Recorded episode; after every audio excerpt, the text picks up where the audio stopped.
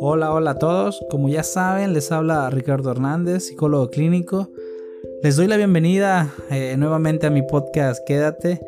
Ahora nos toca desarrollar el capítulo número 4 y, y para este capítulo pues estuvimos pensando un poco sobre, sobre qué temáticas pudiera llevar a cabo y, y llegué a la conclusión que hay por ahí algunos temas de moda y sobre todo algunas sugerencias.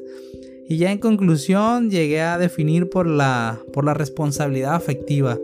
Así que eh, sería interesante que lo escuches y sobre todo si quieres compartirlo no te limites, adelante, ya que uff, podrás identificarte con algunos conceptos que voy a que voy a mencionar, sobre todo porque muchas personas quieren dominar esta temática, pero usualmente no es así, sobre todo porque utilizamos a nuestra conveniencia mucho de lo que hoy yo voy a hablar y de esta manera pues me gustaría que tú pues pensaras si lo estás haciendo de esa forma o si estás teniendo de alguna manera eh, una conducta pues pues como debe de ser, ¿no? Responsable de lo que haces contigo y con las demás personas, sobre todo si estás en alguna relación, ya sea formal o informal. Así que tómate el tiempo, escúchalo y disfruta sobre todo este contenido. Y bien, pues ¿de qué se trata la responsabilidad afectiva? No nos vamos a meter en definiciones que pudieran complicarnos la vida, es súper sencillo. Ser responsable afectivamente es simplemente evitar el sufrimiento de la otra persona, pero no solo evitar por evitar el dolor que pueda tener. Se trata de evitar el sufrimiento innecesario. Es decir, tenemos la capacidad para controlar ciertas acciones, ciertos pensamientos, ciertas pues ciertas conductas que pudieran lastimar a alguien. Y el ser responsable efectivamente es precisamente evitar algo que podemos llevar a cabo y que termine pues llevando una repercusión en la vida de la otra persona. Y esto implica en muchísimos sentidos. Y sobre todo no nada más responsabilizarnos de lo que pueda sentir la otra persona, porque tenemos en cuenta que primero tenemos que pensar en lo que nosotros vivimos e identificar algunas cuestiones que a nosotros nos pudieran lastimar. Así que ese es el concepto en grandes rasgos y yo sobre la marcha pues iré abordando algunos puntos que que te van a mover para saber si realmente eres una persona responsable efectivamente o estás con alguien que sin duda no conoce ni siquiera de poco lo que estamos, de lo que estamos hablando.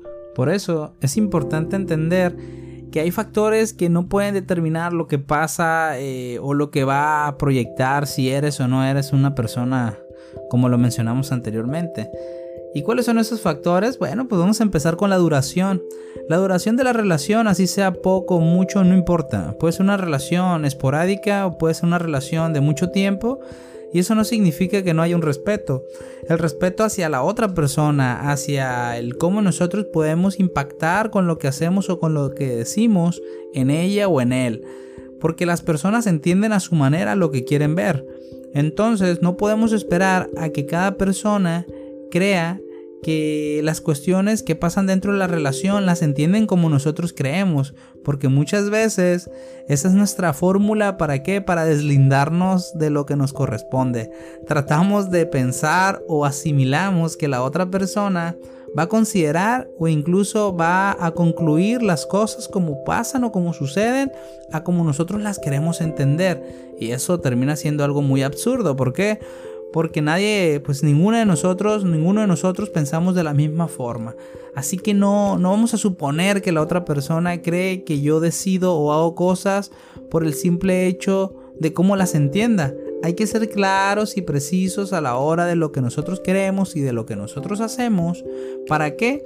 Para que la relación se vuelva algo, pues algo estable, ¿no? Independientemente, repito, del tipo de relación que ustedes lleguen a tener. Es así que nos vamos a ir a los conceptos básicos. Todo acto trae consecuencias, no se va a librar nada, siempre va a haber un resultado de lo que tú hagas. Nosotros no vamos a determinar cómo se siente la otra persona. Nos podemos imaginar, pero nunca vas a tener a ciencia cierta qué es lo que la otra persona puede sentir por lo que tú hagas. Por supuesto, lo que hagas o lo que o lo que tú reflejes como como persona pues va a influir hacia dónde se, se encamina la relación o lo que lleguen a tener o como ustedes les llamen. Sea algo serio, sea algo pasajero, sea algo esporádico, un frío, algo, algo como ustedes lo etiqueten. Entonces, pues de alguna manera no podemos nosotros estar y no estar. Aparecer o cuando se te dé la gana desaparecer o ser muy intermitente. Porque esto lo único que va a lograr es dañar. Y no solo dañas a la otra persona, también te vas a dañar a ti. Hay que ser claro con los mensajes, con lo que quieres dar a conocer. No es sano mandar dobles mensajes. ¿Qué quiere decir esto? Que un día estoy interesado en ti, un día estoy interesada en ti y al otro día ni siquiera ni siquiera muestro interés alguno.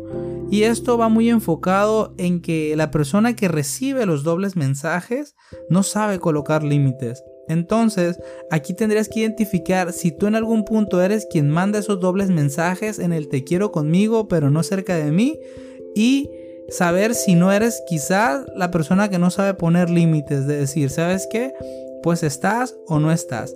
Obvio, si tú te encuentras cómodo o cómoda en esa dinámica, pues por supuesto no tienes por qué cambiarla.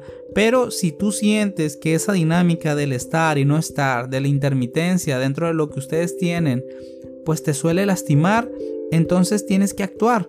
Porque si dejas pasar el tiempo, la herida va a ser mucho más grande. Y le das a entender a la otra persona que puede estar así por el tiempo que ella decide. Entonces, ¿qué puedes ¿Qué puede ocasionar esto? Pues muchas confusiones, porque no hay un lenguaje claro respecto a lo que ustedes pudieran generar como, como vínculo.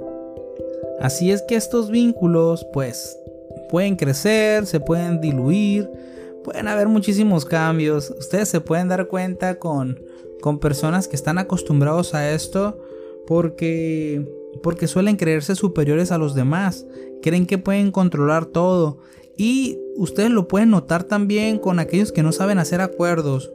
Generalmente quieren tener siempre la razón, no pretenden entender a la otra persona, la comunicación se vuelve poco clara porque precisamente no saben escuchar. No les interesa saber ni siquiera las necesidades de la otra persona. Entonces, pues estar con alguien así es algo estúpido, ¿no?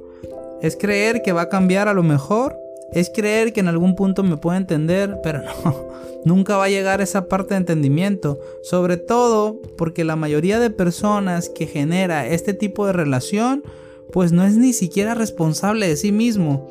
Esa es otra de las partes más importantes.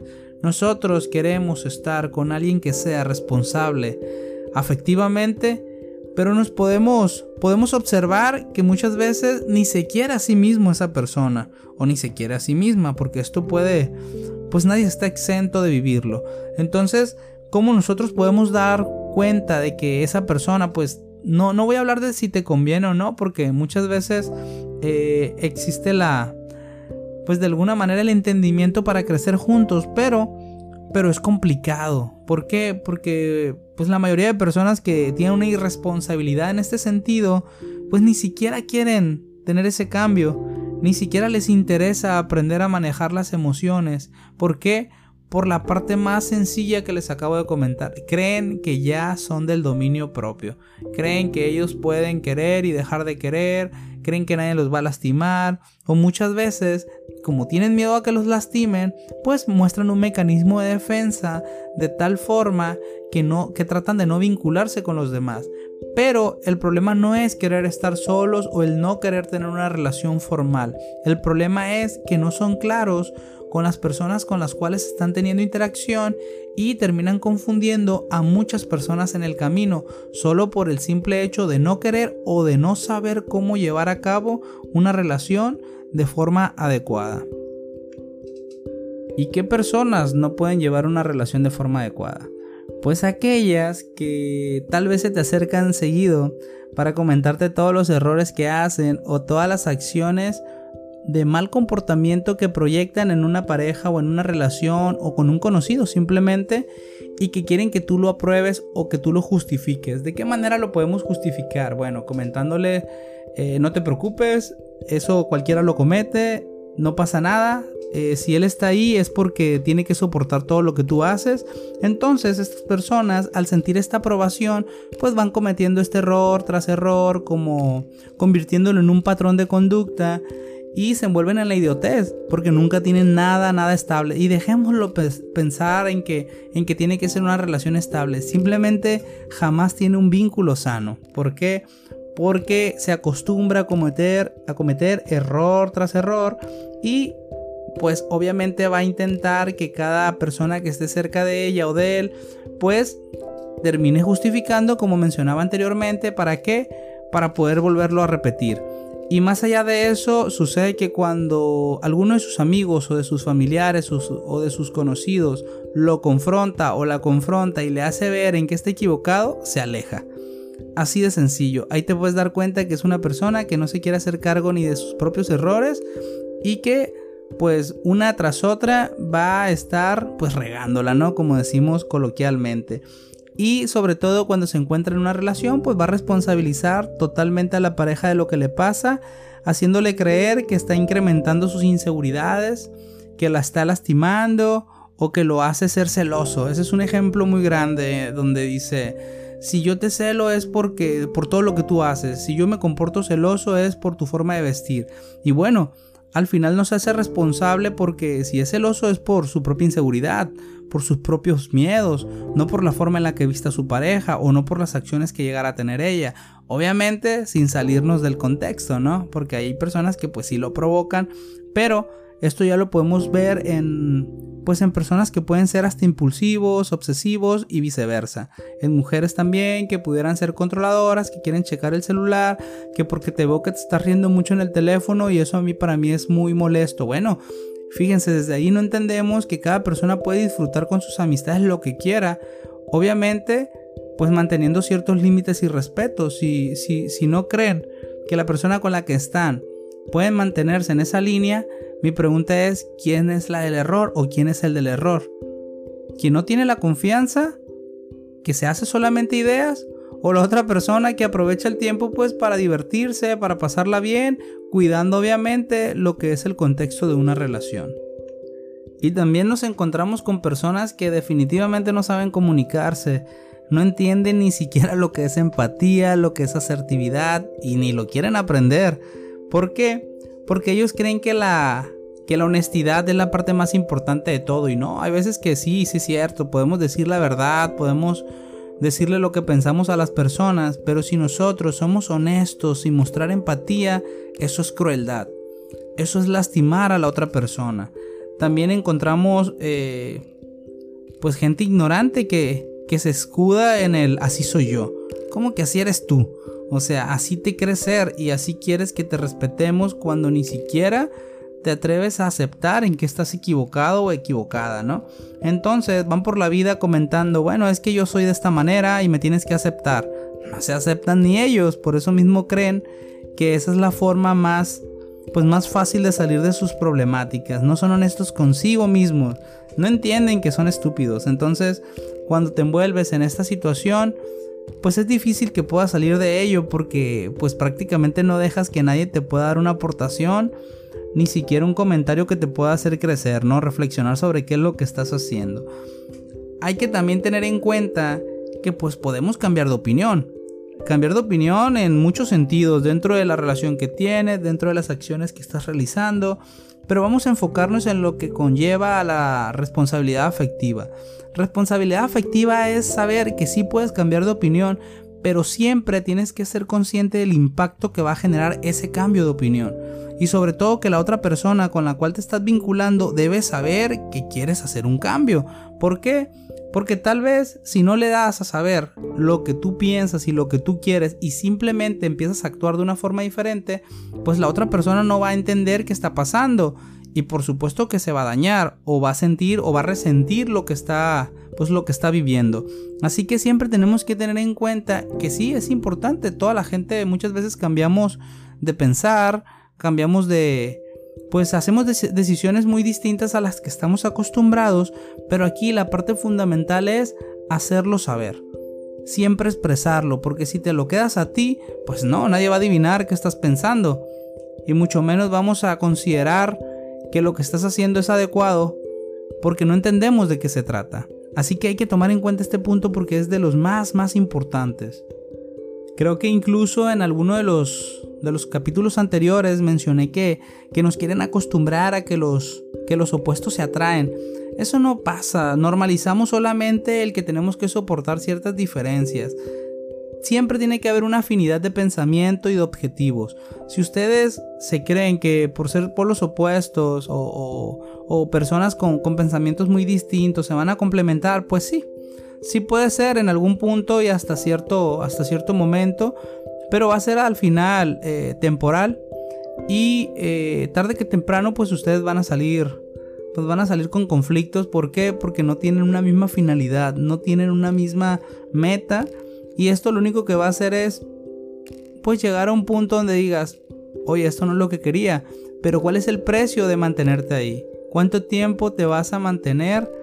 Pues rescatando muchas cosas, pensando que es la persona ideal para ti, solo porque, porque ya tienen tiempo, tiempo juntos o porque tú crees que sus cualidades son las que no vas a encontrar en alguna otra persona. Entonces ahí tienes que voltear hacia adentro de ti y decir, oye, pues, ¿qué es lo que me mantiene apegado, no?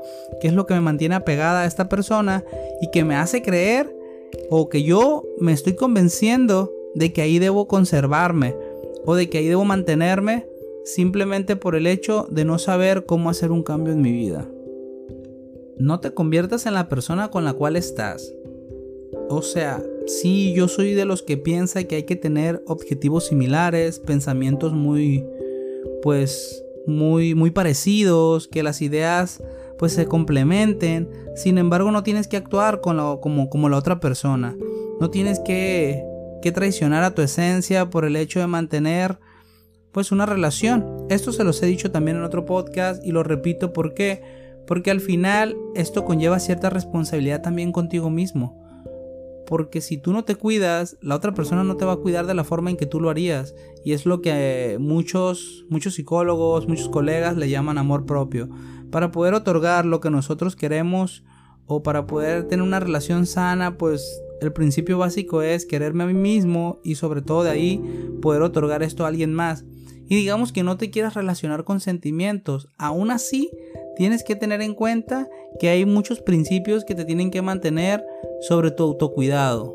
Porque si no lo haces así, precisamente pudieras estar enamorado de alguien que al principio te estableció límites y que tú los estás rompiendo pensando que la relación se puede dar de esa manera, aun cuando las, las reglas perdón, se estipularon desde un inicio. Y ahora pensemos que nosotros somos ese tipo de personas que no tenemos esa responsabilidad afectiva o que estamos dentro de una relación sin responsabilidad pues emocional, así como se los he venido planteando. ¿Cómo puedo cambiar esta situación? Pues principalmente tengo que visualizar cómo son las relaciones que están dentro de mi casa o cómo se dieron esas relaciones. ¿Por qué? Porque tal vez en mi entorno, ya sean mis padres, mis hermanos, mis primos o las amistades que tengo, pues no se vive una responsabilidad afectiva y yo estoy siguiendo un patrón de conducta. Es decir, estoy acostumbrado a vivir esta situación y yo simplemente la estoy repitiendo. Entonces, lo ideal sería pues visualizar qué aspectos puedo cambiar.